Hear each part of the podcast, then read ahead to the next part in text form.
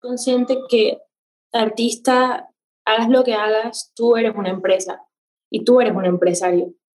Entonces, dejar de pensar solamente que tu trabajo es pintar, que idealmente sería así, ¿cierto? Que el trabajo de un artista sea solamente eh, pintar o crear o tomar fotos o hacer la canción.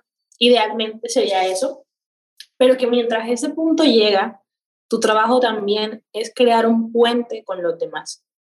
Porque es que si no hay un puente con las personas, no hay cómo transitar. Hola, soy Andrea H. Paulín y esto es Mancharte, un podcast donde se platica de lo que nos apasiona, el arte. Desde ilustradores, fotógrafos, pintores, escritores y más nos contarán sus tips, caminos y visiones que han desafiado para seguir salpicando a más gente con su arte y así inspirarte a que tú comiences a mancharte con todas tus locuras. Si quieres dar a conocer tu arte, conectar con otros artistas y compartir tu camino artístico, la comunidad creativa es definitivamente para ti. Ahí tú vas a poder participar y ganar los concursos de arte, que de hecho él o la ganadora se llevan muchas sorpresas y regalos mensualmente, además de que vas a poder formar parte de la reunión virtual de artistas vía Zoom, en donde junto con otros artistas tú y yo estaremos hablando sobre temas creativos y conocernos más como artistas. Además de el chat de Discord donde ahí estamos hablando constantemente, recomendándonos cosas y contestando consejos de arte. Así que únete ahora en el link de la descripción de este episodio porque te estamos esperando. Quiero felicitar a la artista ganadora del concurso de artes 2022 con la temática del amor. Ella es Friday Simanga, hizo una obra de arte increíble y estoy segura que el mundo va a conocer más de ti con el tiempo. Y si tú quieres formar parte y participar en estos concursos de artes que se hacen mes con mes para dar a conocer artistas emergentes, por favor, suscríbete a la comunidad creativa ahorita mismo. Está el link en la descripción. No te lo vas a perder, además de que hay otros increíbles beneficios para que tú puedas ser mejor artista. La artista súper especial del día de hoy es Norela McDaniels. Ella es una artista visual colombiana. Nore manifiesta arrancando cabezas para llegar directamente al corazón porque con eso quita el ego y tiene acceso directo a todas las emociones más auténticas de cada persona. Y este proceso, como ella le llama, de arrancar cabezas, él le encanta y siempre ha experimentado. De hecho, lo hace desde cuadros convencionales, o sea, cuadros físicos desde su taller, a paredes enormes, hasta portadas de disco y desde hace un año se metió a todo el mundo del metaverso. Así es, con los NFTs y la verdad es que le va súper bien, porque ella sabe que, y ella nos cuenta, que para ser un artista exitoso realmente te tienes que preguntar cómo es que puedes dar valor hacia las demás personas. Y para dar valor hacia las demás personas, primero tienes que preguntarte cómo es que tú te tratas, cómo eres más consciente contigo mismo, qué es lo que te gusta, cómo te das ese valor porque lo que hagas tú para ti es lo que vas a hacer automáticamente para otras personas. Además de, platicar de esto, platicamos de el estilo, de todo el mundo del NFT, cómo es que tú puedes participar allá. Una cosa es la parte técnica y la otra es cómo hacer que te vaya bien en el mundo del metaverso y que no tiene que sustituir como al mundo físico del arte, sino más bien es una extensión de, de hacia dónde puede llegar tu valor. Entonces, sin más, siéntate porque este episodio se viene muy bueno. Bienvenida, Lorela. Eh, es un gusto tenerte aquí en Mancharte. ¿Cómo estás? Contenta de estar aquí. Yo eh, ya he escuchado un poco el podcast antes de incluso que tú me hablaras, así que me parece genial este espacio. Yo creo que los espacios donde podemos, los artistas, dejar de hacer arte para ponernos a hablar de lo complejo que puede llegar a ser o lo bonito que puede llegar a ser es súper enriquecedor. Así que feliz de estar aquí. Súper. Y ahorita que mencionas de que es un buen espacio para artistas, ¿te has sentido como en todo tu camino artístico a veces como un poco solitario? O sea, me refiero como de que no sé si tengas, te rodeas de amigos o de gente artística desde un principio o apenas ahorita. ¿Cómo ha sido este proceso tuyo? Claro, muy bueno. Yo soy muy fan de las conexiones humanas en general. Me encantan y siempre busco estar rodeada de pronto, no de gente que haga un arte como el mío, pero sí que tengan una visión de la vida como la mía. Porque para mí el arte es un medio para expresar quién soy. Entonces yo siempre he podido que las personas con quien me junto me impulsen a seguir creciendo en eso que yo soy para que mi arte a sí mismo crezca. Pero al mismo tiempo me fascina conocer artistas que, que me reten, que, que me, a mí me, me, encanta eso, como poder encontrar gente que también le mueva al crear y cómo ellos afrontan eso. Así que creo que me encanta hablar con todo tipo de personas y sobre todo creo que en este camino de ser artista, ver que no eres el único ayuda muchísimo a, a continuar. Entonces, yo creo que es un, no sé si te respondí bien, pero es como un sí revuelto de como muchas personas, pero al mismo tiempo me encanta todo el tiempo estar estudiando artistas, tanto vivos como muertos, como Sí, y ahorita que mencionas justo de, eh, me encanta hablar con todo tipo de personas, o sea, ¿Tú, ¿Tú qué crees que un artista, em, no que debería, pero sería lo mejor? O sea, porque cuando yo estuve como en mi, en mi camino artístico y ahorita estoy, pues la mayoría de mis amigos no, pues no es de que sean artistas, ¿sabes? O sea, y,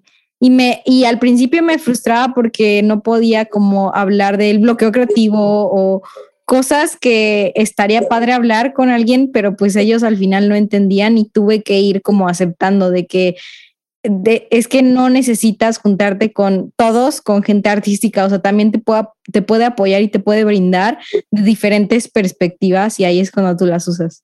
Exacto, si te soy sincera, hay algo que puede pasar inconscientemente y esto creo que nunca lo había hablado con nadie, es que si tú te rodeas todo el tiempo de gente que hace arte, puede que tu proceso creativo se vea sesgado al de otra persona.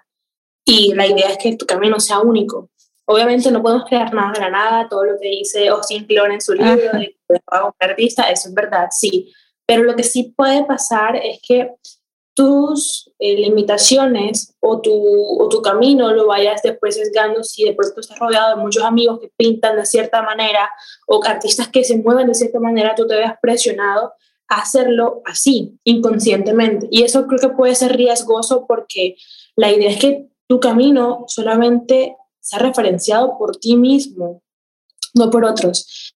Eh, por ejemplo, un, ejemplo de un video que vi hace poco que me mandó un amigo, y es que era este, Da Vinci como si estuviera pintando la Mona Lisa y de repente abre Instagram y ve un post de Van Gogh. Y como que vio que estaba viendo muy bien al post y entonces empezó a cambiar la Mona Lisa para empezar a pintarla. Van Gogh, qué caótico y qué limitante habría sido eso para la historia del arte si eso hubiese sido así. Claro. yo creo que ahora mismo es muy bueno y enriquecedor para los artistas que podamos compartir todo el tiempo nuestras formas de arte, pero sí es verdad que debemos también poco hacer así en algunos momentos para poder, eh, así como, como tapar los ojos, te me que hay personas que no van a estar. Eh, sí, sí, sí, que va a ser podcast. como taparnos un poco. Como enfocado. como visores de, de caballo, así, como para no dejar que inconscientemente eso no, no sesgue. Porque, pues, por ejemplo, algo que me pasaba, que de pronto no es como rodearme de artistas, pero sí de pronto con quienes me rodeaba, tenía como, estaba todo el tiempo con amigos que son creadores de contenido, que son influencers. Y yo veía que ellos todos los días tenían un post de publicar. Y llegué a sentirme, mira, estoy yendo muy lento porque yo debería, pero luego fue como, espérate, tu camino no es ese, tu método es otro. Entonces, yo creo que genial tener amigos artistas y poder hablar sobre sus procesos, enriquecerse unos a otros, apoyarse, darse oportunidades unos a otros, colaborar, eso es brutal. Pero creo que también rodearte con gente que no es artista te ayuda a tener un pensamiento individual sobre tu proceso y te va a ayudar a que cada vez puedas ser más tú y menos eh, lo que otros hacen. Sí, o sea, creo que, eh, bueno, es limitar muchísimo la información, ¿no? O sea, como que realmente es ser súper selectivo también hasta con a quién sigues y no estar todos los días como en redes sociales, o sea, más bien tener más, o sea, y como que yo tengo el, la creencia de que, ok, está súper bien que te informes y todo y que, digamos, entre lo que estés viendo, entre, no sé, como tus inspiraciones, pero ojo, o sea, 50% crea, o sea, si no, como que no vas a estar en este proceso de evolución creativa y justo va a pasar como lo de los sesgos. No sé tú qué pienses. Claro, y, y no solamente cuando dices crear, yo no lo limitaría solamente a estar encerrado en tu taller. Ah, no, yo tampoco. Yo creo que, por ejemplo, a mí, que mi obra es muy de conexiones humanas, de, de emociones, de, de, los sueños, de la, de la esencia interna de cada persona, a mí algo que me encanta es irme, por ejemplo, el fin de semana pasado estuve en una fiesta donde no conocía absolutamente a nadie y me tocaba forzarme, darme a empezar a conocer gente nueva y terminar hablando cosas súper profundas con gente que nunca había visto en mi vida. Y eso a mí me llena muchísimo. Empiezo a ver las cosas de la esencia humana, el ego donde se refleja, y son cosas que tienen que ver con mi arte y no necesariamente estoy encerrada en mi estudio creando, pero estoy creando perspectivas desde mi vida viendo a otros, pero eso enriquece mi obra. Entonces yo creo que es importante, más allá de lo que sea que hagas, que seas muy consciente de cada cosa que vives y de pronto no dejarte presionar por la rapidez o, por tengo que hacer tantas obras enseguida, sino poder eh, enfocarte más en el proceso y sobre todo en la intencionalidad de lo que haces. O sea, no, no por ejemplo, como eh, eso que tú dices, como estoy, estás haciendo scroll en Instagram y cuando eres consciente, tú puedes decir, bueno, voy a estar tantos minutos, pero luego me salgo y voy a hacer tal cosa. No dejar que, que las cosas te lleven, sino empezar tú a tomar decisiones que te ayuden también a tener un proceso de creación honesto, que a la final es lo que buscamos. Que tu arte pueda no solamente ser algo, una creación que se supone que es lo que debería, sino que también pueda hablar de una forma honesta de lo que eres tú. Y eso no se da si no te conoces, si no tienes ciertas conversaciones contigo, y no, no te preguntas más bien si lo que estás haciendo de verdad es lo que quieres hacer. Eh, o sea, nunca termina porque todo el tiempo estamos cambiando y es válido y que nunca terminemos de conocernos, pero sí estar en ese diálogo constante contigo mismo, creo yo que es importante, más que conocerte como ese diálogo constante.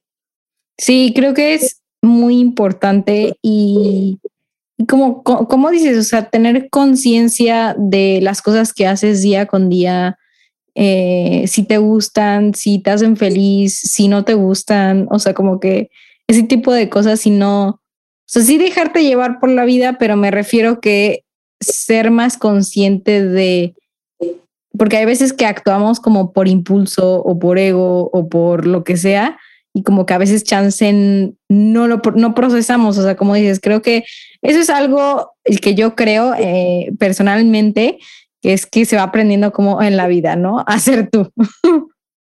Total. Y, y todo nos enseña. O sea, yo, algo que llevo, yo llevo siete años siendo artista. Y creo que algo que me ha permitido crecer es hacer estas pausas para entender que aprendo de las situaciones, tanto buenas o, malas, entre comillas. Creo que todo te enseña mucho, pero que debes darle chance a que eso te enseñe. Eh, y creo también que, que también debemos darle un espacio en nuestra agenda a lo inesperado, que no podemos, que, que esa necesidad a veces que tenemos de controlar todo, debemos poder irla quitando, porque sabemos que, y creo que la pandemia nos enseñó que no podemos. Y por mi, en mi caso, yo recuerdo que antes me daba mucha ansiedad no tener el control no tener garantías. Yo nunca he tenido un trabajo normal, como estable, siempre he sido súper terca creyendo que de mi arte voy a vivir y, y gracias a Dios ahora todas las cosas están marchando precioso, pero no siempre ha sido así. Y entonces cuando no pasaba, yo me agobiaba por no saber qué iba a pasar o qué iban a pasar los siguientes meses, y si iba a funcionar. Y luego yo, yo creo mucho en Dios y, y en, en, que la vida te va poniendo cosas eh, según las necesitas. Y recuerdo que un día dije, ¿sabes qué? Ya basta de ti, ya basta de querer tener el control porque no lo vas a tener. Y desde ese momento todo ha ido muy bien porque debe tenerle pánico al no saber y cogerle, empecé a cogerle amor a no saber qué iba a pasar. Y eso le, le dio un espacio en mi agenda, en mi vida, que cosas inesperadas sucedieran, que conexiones que no esperaba sucedieran.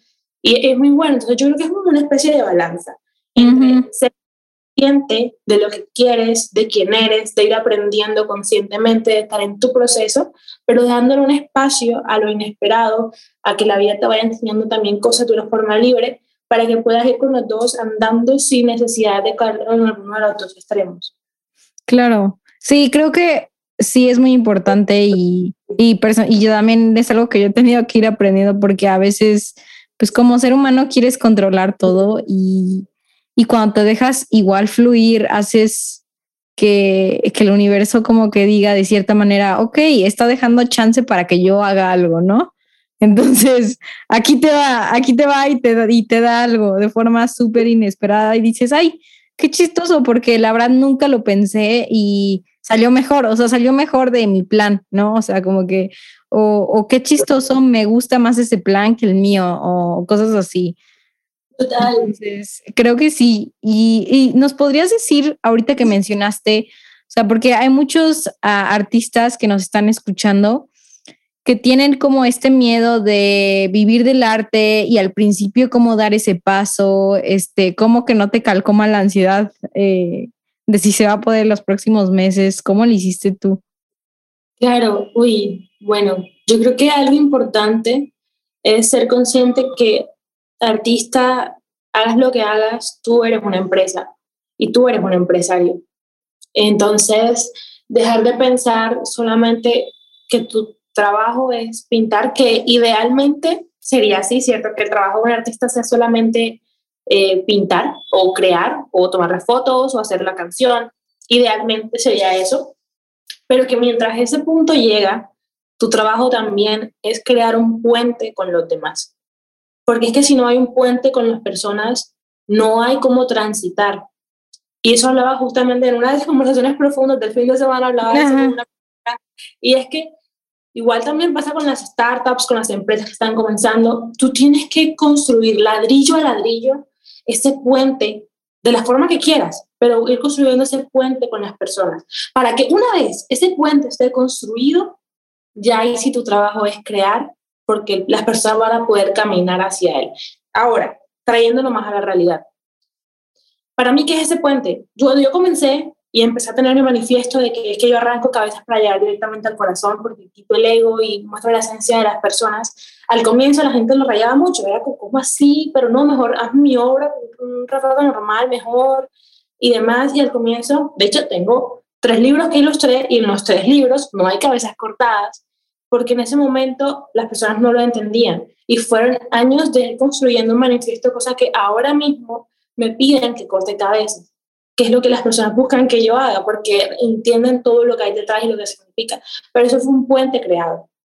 Un puente creado que les abrió literalmente mi corazón a las personas para que comprendieran y entonces ya supieran y puedan transitar hasta ese puente. Yo creo que, volviendo al tema de, de qué hago, soy artista, quiero vivir de esto, entiende que tu trabajo no solamente es crear el arte, porque es que nadie tiene por qué entender tu arte a nadie le tiene por qué gustar tu arte, pero es tu trabajo como artista, empresario, creador, CEO, como lo quieras llamar, crear ese puente con las personas para que empiecen a conectar con tu arte, se identifiquen con él y ya y después sí quieran tener tu arte. Otra cosa es que entender que cuando las personas compran un arte es un acto de confianza. Nadie necesita arte, pero cuando alguien está comprando un arte tuyo, está poniendo su confianza en ti en tu proceso, en que crezcan juntos. Entonces, yo creo que es entender también que la gente no solamente compra un objeto o una obra, sino que está comprándote un pedacito de ti. Empezar a mostrarte más. Creo que eso no es necesario, o sea, no, más bien no es como imperativo, pero creo que también es empezar a mostrarte que de una forma acorde a tu arte. Por ejemplo, yo he subido hasta videos llorando porque mi arte es muy emocional y yo me he mostrado tal cual como soy en todos los espacios que hago. Pero entonces, si tu arte es de cierta manera, y es porque tú eres de cierta manera, que la gente empieza a conocer quién es esa persona que está detrás de las obras, porque la gente se encariña contigo de tal forma que te admira y admira tu forma de crear, que quiere entonces tener algo que sea producto de esa forma tuya de crear. Entonces, eh, es ir más allá de solamente mostrar la obra ya, sino que será crear un puente y sobre todo crear eso con que la gente va a conectarse cuando transite ese puente. Pienso yo que es súper importante. El camino está lleno de subidas y bajadas todo el tiempo. Yo por lo menos tengo como una crisis semanal porque eh, hay muchas dudas, hay muchas cosas que, que la adultez te pega y no lo sabes. Eh, que empezar a crecer duele, que, crece, que crecer viene caos, que empiezas a tener que delegar cosas, empezar a, a tener un equipo después y cada paso, o sea, nunca vas a llegar, creo yo, a un punto en que ya la tengas clara, porque realmente nadie sabe qué está haciendo. y esto es un crecimiento constante que a la final yo creo que es respirar, eh, entender que cada parte del proceso es súper valioso y cada parte del proceso es lo que hace valioso tu ahora. O sea, el que sea, haya sido complicado, el que hayas tenido dudas, el que haya cedido a pesar de, es lo que va a hacer que tu obra cobre valor.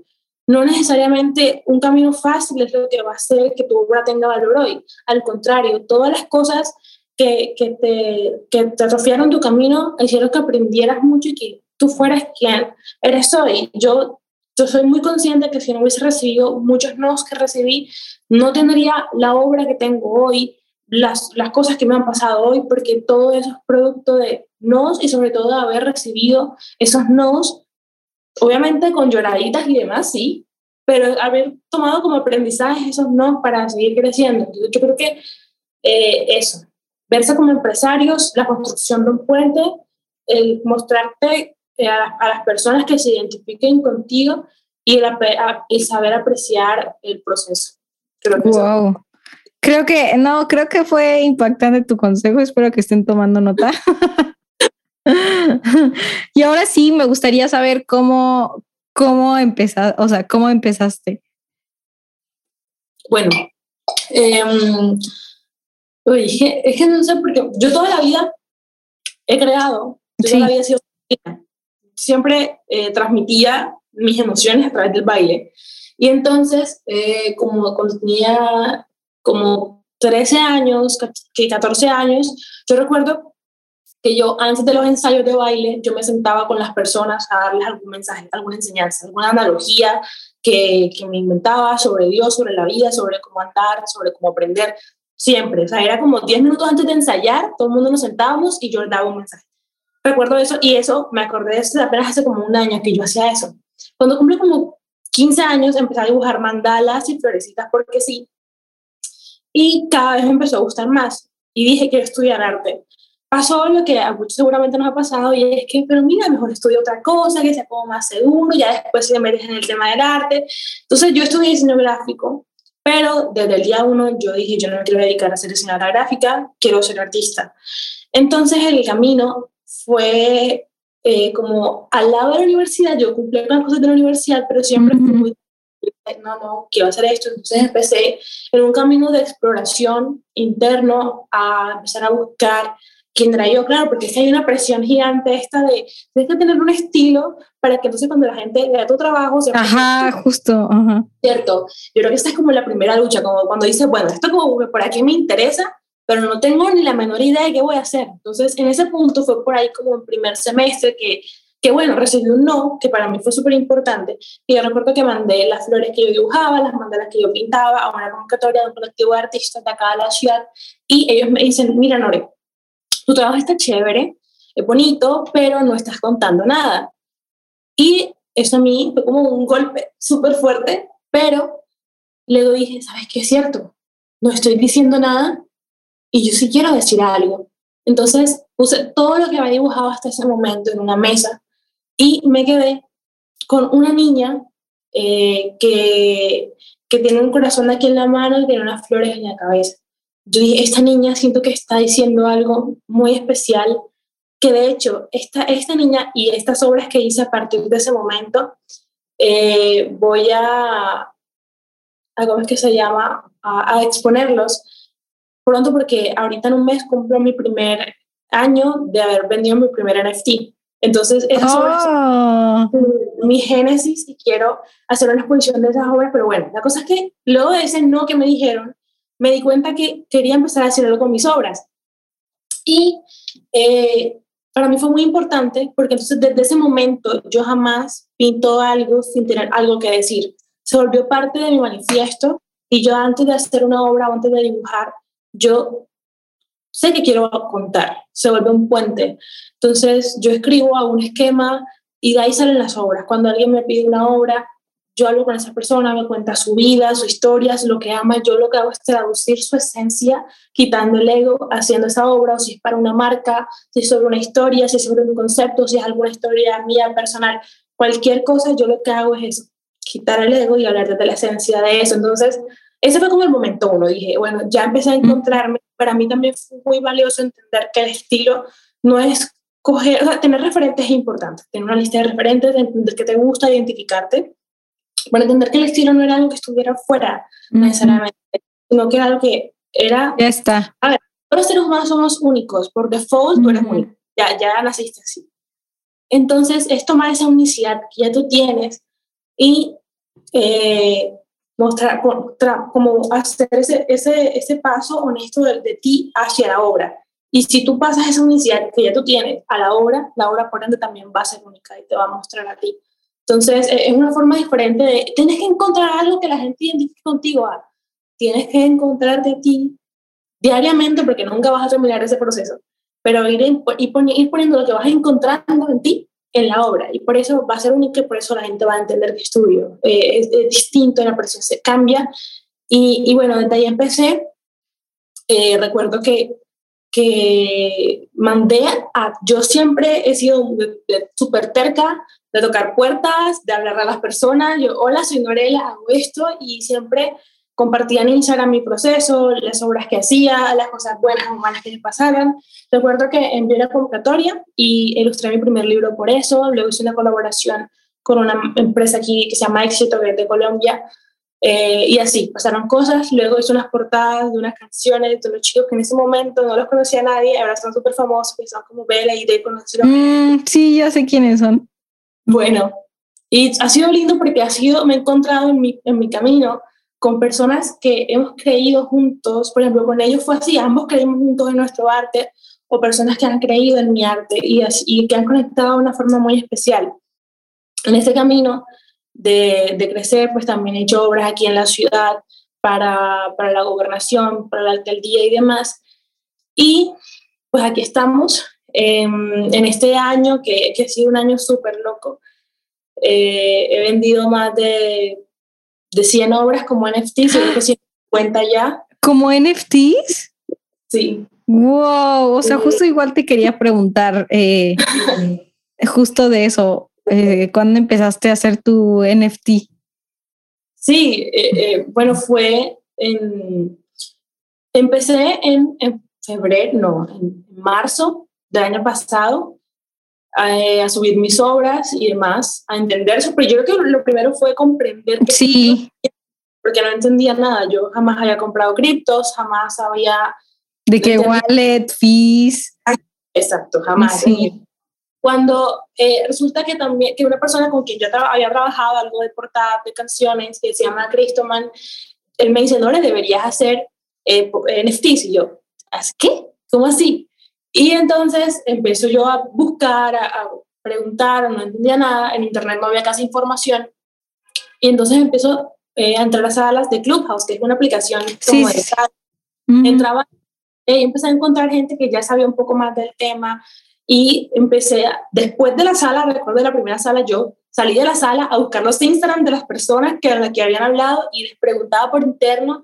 Terminé ahí conectando con quien fue mi primera coleccionista, mi segundo coleccionista también, porque dos meses después de yo haber subido mis obras, ellos me compraron las suyas, que de hecho eran unas obras que son los NFTs digitales sobre ellos y la óptica también sobre ellos. Entonces tienen en sus hogares el cuadro. O sea, les hiciste como su cuadro. Exacto, o sea, sus obras, sus NFTs tienen como contenido desbloqueable la obra física o el NFT funciona como el certificado de autenticidad de su obra física. Es eso. Entonces, ha sido un camino muy bonito porque eh, no es como que muchas personas me preguntan como, ah, entonces ya cambiaste, ahora te dedicas nada más a los NFTs y es como, los NFTs no vinieron a cambiar nada en Orela.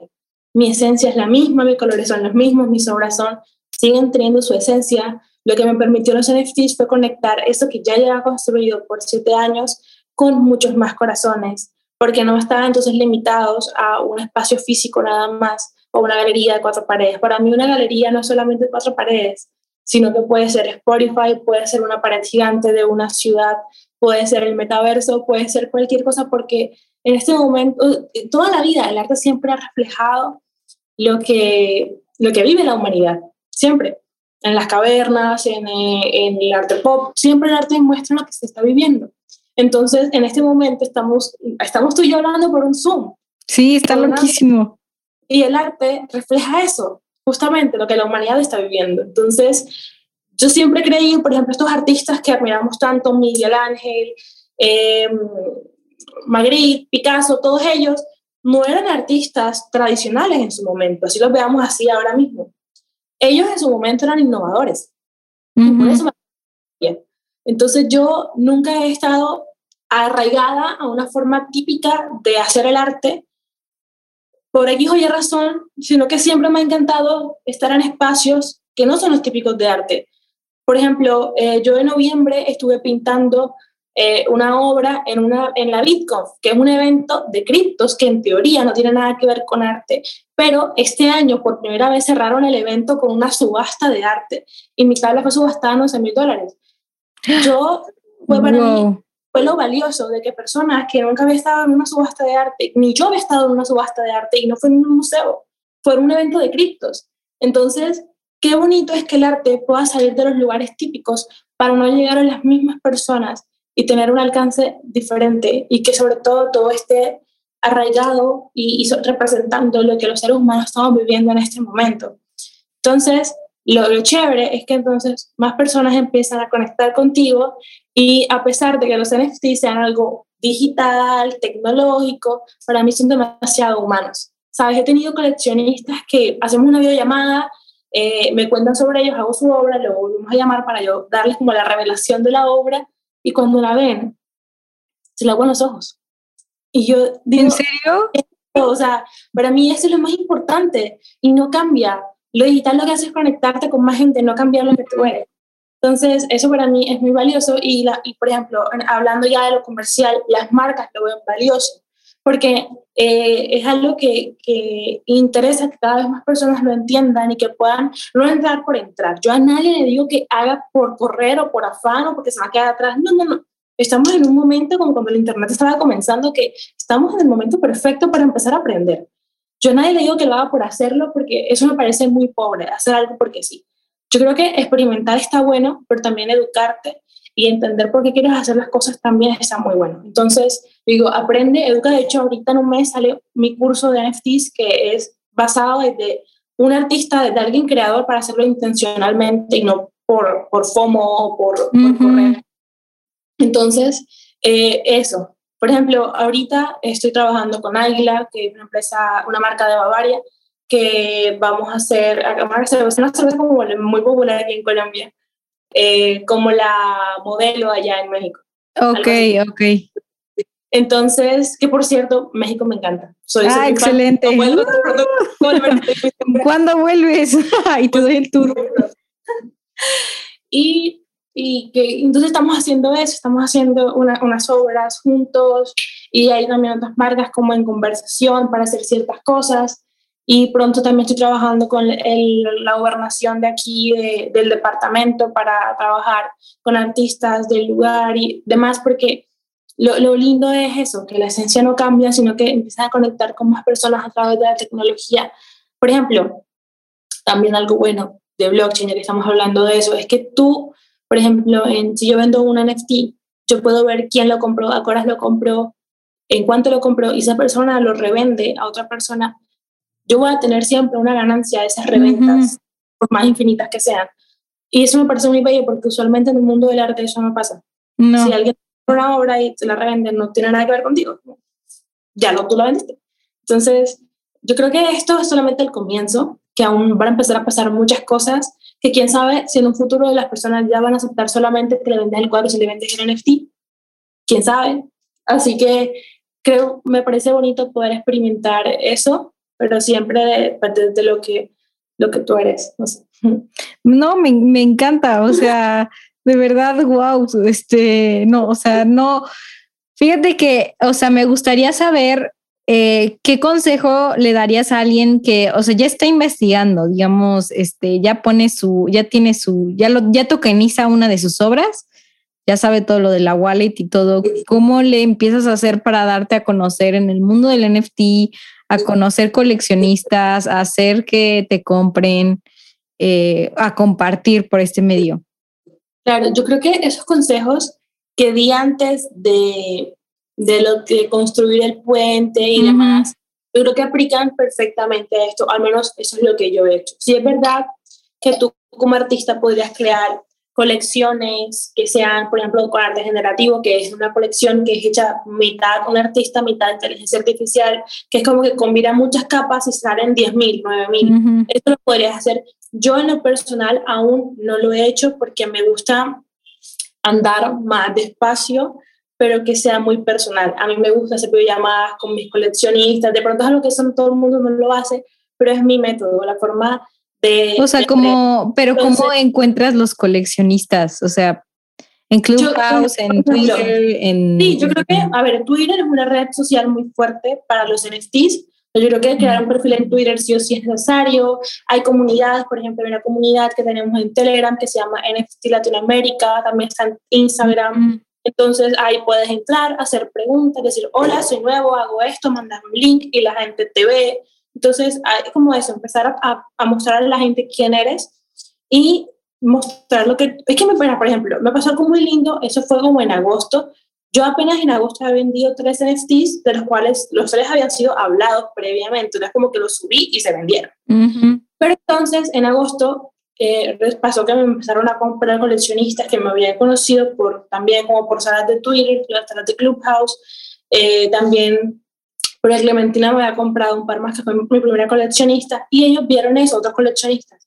Y lo que hicieron fue, cuando compraron, iban a Twitter a colocar, miren a esta artista que acabo de encontrar, sino que comprarle NFTs a ella es como comprar lecciones de vida, mírenla. Entonces fue como una especie de, de difusión que los coleccionistas hacían. Eso pasa mucho en el espacio de NFTs que los coleccionistas empiezan a publicar los, los artistas que compraron, que les gustaron, y si esas otras personas también les gusta, también van y realizan y te compran.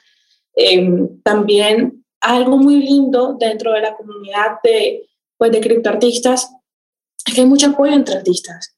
Hay muchos artistas que también le compran a otros artistas y, y no hay como ese ego de si tú no de tú vendes, yo no vendo. No, no, al contrario. O sea, yo tengo coleccionistas que, bueno, también esto, este puente, yo, hay personas que quieren un cuadro mío que no necesariamente conocen de NFTs, pero yo les digo, ¿qué tal si tienes el cuadro y también tienes el NFT?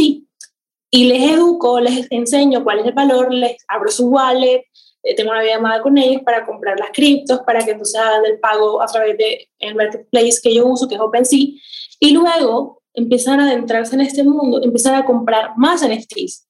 Entonces empezaron comprando uno mío y empezar a comprar después también a otras personas. Entonces yo creo que la educación es, un punto clave en esto y empezar a mostrarte. Creo que las redes sociales para más mostrarte sobre todo es eh, Twitter y también usa mucho Discord. Yo casi no uso Discord, la verdad, porque son más como para, bueno, mentiras, Discord eh, también es muy bueno. Las personas tienen sus comunidades en Discord para empezar a, a promocionar sus NFTs y demás, también lo recomiendo muchísimo.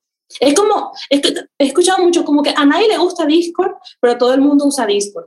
Entonces es, como, que es como, o sea, es como, no es tan intuitivo. Exacto. he escuchado como que, ay, qué flojera Discord, pero todo el mundo la usa para NFTs. Entonces, no, y para eh, un buen de comunidades, no nada más NFTs. Sí, exacto. En general, comunidades también. Yo estoy en conversaciones con una red social que va a salir en unos meses que se llama Bloomer, que va a ser, sale de aquí, desde, de Barranquilla, de mi ciudad, y va a ser una red social de NFTs.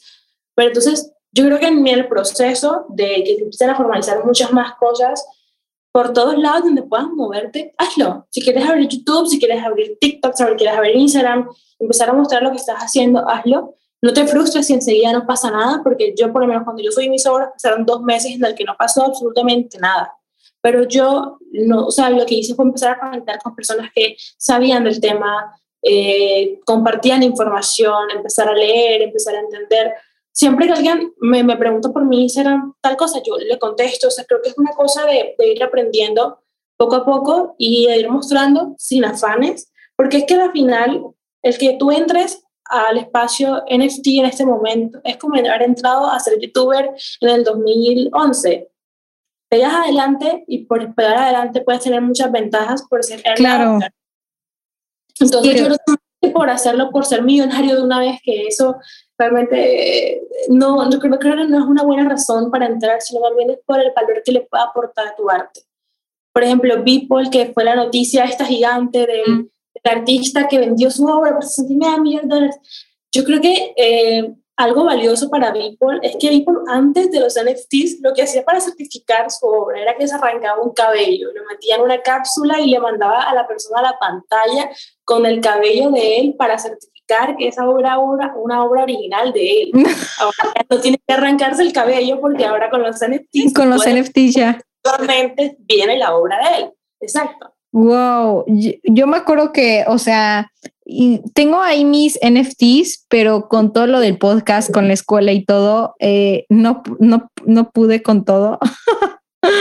de que estaba en Clubhouse y amo Clubhouse, o sea, creo que me encanta que haya, haya como sesiones, luego estaba en Twitter y todo, este, pero ahí siguen, o sea, como que eh, es, es, yo creo que como en todo es igual hacerlo porque como dices, o sea, más allá de, ay, si te vas a hacer millonario, o sea, creo que no va a ser lo suficiente como para que sigas ahí, o sea, tienes que tener como otro porque súper bien arraigado, o sea, porque si nada más lo haces de, ay, si lo abres y crees que ya se te va a vender de que eh, en el día así sin hacer nada, pues como que no, no va a ser el caso. Claro, puede que te pase, o sea, hay cosas súper probables que pasan en esto, pero creo que, que lo que te debes preguntar siempre es qué valor le vas a agregar tú a las personas. Yo cada vez quiero llevar más mis obras de arte o mis NFTs a que sean cosas nuevas, cosas que no se han visto antes, porque quiero empezar a agregar más valor y ya. Entonces yo creo que preguntarte de tu esencia y de lo que tú haces, cómo puedes agregar valor a la persona que tenga una obra tuya. Yo siempre, por ejemplo, le mando a la persona la paleta con la que pinté su cuadro, un video del proceso con yo con mi voz narrando lo que fue crear su obra, o sea, yo intento que sea muy personal. Ay, qué bonito. Sí, o sea, como que me, me interesa mucho eso, porque es mi, mi, forma de ver el arte y lo que cada obra significa. Entonces, yo creo que desde lo que tú puedas hacer, si eres cantante, compositor, cocinero, maquilladora, lo que ¿Qué, sea, ¿qué, qué valor aportas? Exacto, exacto, que eso que tu arte tiene, que te mueve a ti, que puedes eh, hacer que ese puente que, que, estés creando sea uno único, que, que al transitarlo las personas puedan sentir, sentir ciertas cosas. Me encanta. Y, te, o sea, y cuando un coleccionista o quien se acerca eh, como para quitarles el ego y sacar como su corazón, en sentido figurado, obvio, de que, cómo, o sea, ¿cómo le haces? ¿Cómo le haces para quitarle las capas? O sea, al principio que, y, que, que pues no creían tanto en eso porque no te, no, aún faltaba que te dieras a conocer.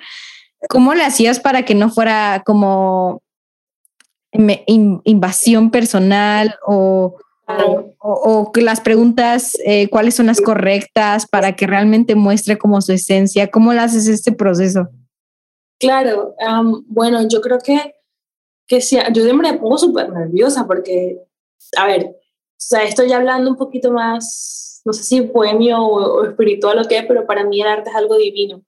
Y yo cada vez que voy a hacer un trazo, yo pienso mucho antes de hacerlo porque siento que de verdad es algo divino que estoy trayendo aquí a la tierra. Yo lo, lo siento así.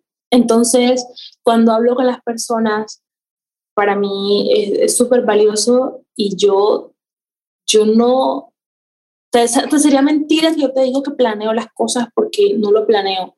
Yo dejo que, que todo fluya porque cada persona es distinta, pero también creo que las almas se, se, conectan y la información va saliendo por donde debe ser. Entonces yo no es como que tengo una lista de preguntas para sacar el corazón de la gente o arrancarle la cabeza. Ah, no, no, no, pero ¿cómo, o sea, me refiero, si es más intuitivo, ¿cómo le haces? O sea, como qué aspectos empiezas a conectar para traerlo al mundo o... Claro, bueno, yo, yo creo que, que de, de adentro, de, de afuera hacia adentro, un poco, como, por ejemplo, siempre me gusta preguntar qué es lo que esa persona, o cómo es la visión de esa persona de sí misma. Más allá de la respuesta típica de qué se dedica o demás, es qué percepción de esa persona de la vida, porque eso me habla de cómo se ve a sí mismo y entonces cómo te ves a ti mismo habla de cómo vives y también de dónde vienes y de qué cosas te asustan o qué te gusta y eso que te gusta. como que me gusta mucho aislar muchas cosas para darme de cuenta porque es que eso es un proceso que yo ya hice conmigo. O sea, este proceso que yo hago con las... Esto me acabo de dar cuenta de esto, no, no me he dado cuenta de esto. O sea, es un proceso que yo todo el tiempo hago conmigo misma. El de quitarme el ego, el de analizarme, el, porque entonces, yo por ejemplo, yo voy a terapia como máximo cada 15 días, porque yo trabajo con mis emociones, así que yo necesito estar siempre en contacto con ellas y entender cómo estoy. Entonces, cuando hablo con una persona, yo lo que hago es eso, ir quitando las capas, ir uniendo cosas que me vayan mostrando como un panorama general, pero también un panorama interno. Y cuando esa persona ya se ha quitado esas capas, es porque ya ha ido quitando el ego y puedo ver su esencia y eso es lo que al final ve en la obra no lo que se supone que es, no lo exitoso o el cargo de tal cosa o tal logro, sino qué lo llevó a ese logro. Ok, eres un gran empresario o tienes una familia muy bueno, pero ¿qué te llevó a eso? ¿O qué te motiva a seguir? O sea, esas cosas creo que me gusta mucho tocarlas porque también son temas que, que no se tocan mucho. O sea, como que solamente se ve lo que la persona logró, pero no lo que lo motivó a todos los días querer hacer eso. Entonces, cuando arranco cabezas creo que es muy a, ese tipo, pero también, o sea, eso es como en, las obras que hago para personas, por ejemplo. Pero cuando hago una obra, algo que me gusta mucho hacer, que casi hace rato no lo hago, es como, por ejemplo, alguien que esté dando una conferencia hablando de algún tema y mientras esa persona habla, yo en ese mismo momento voy capturando la información y voy poniéndola en una obra.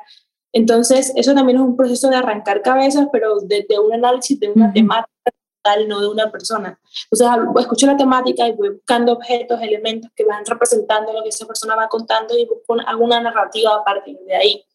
Lo mismo en las portadas de las canciones, yo escucho la canción y a partir de ahí pongo eh, todo en la obra.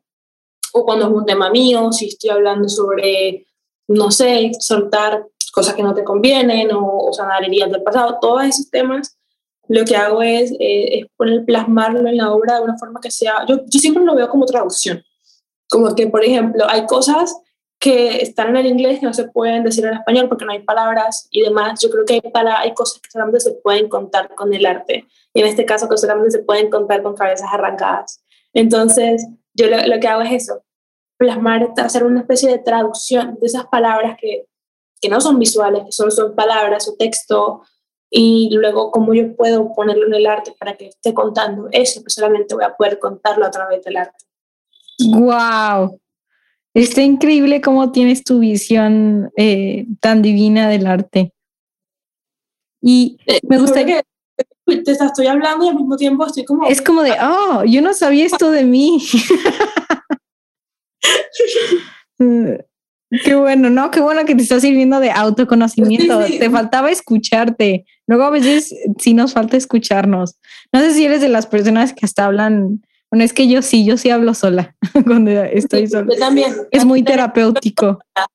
Yo vivo sola y sí o sí es, toca. O sea, no hay de otra. Toca hablar porque nos toca. Sí, sí, sí. Es como de lo más terapéutico. Sí. Oye, y me gustaría saber qué es lo que representan a ti los colores, si te has preguntado el por qué esos colores y si lo has ligado con algo de tu personalidad o como dices, la visión que tienes de ti.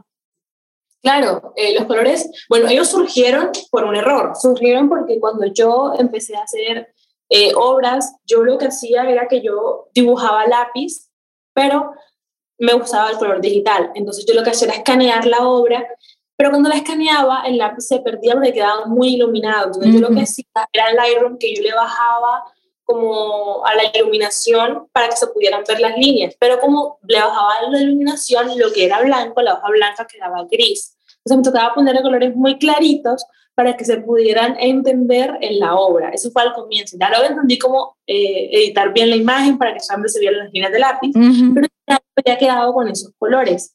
Me encantaron mucho y luego me empecé a preguntar, pero ¿por qué tengo esos colores?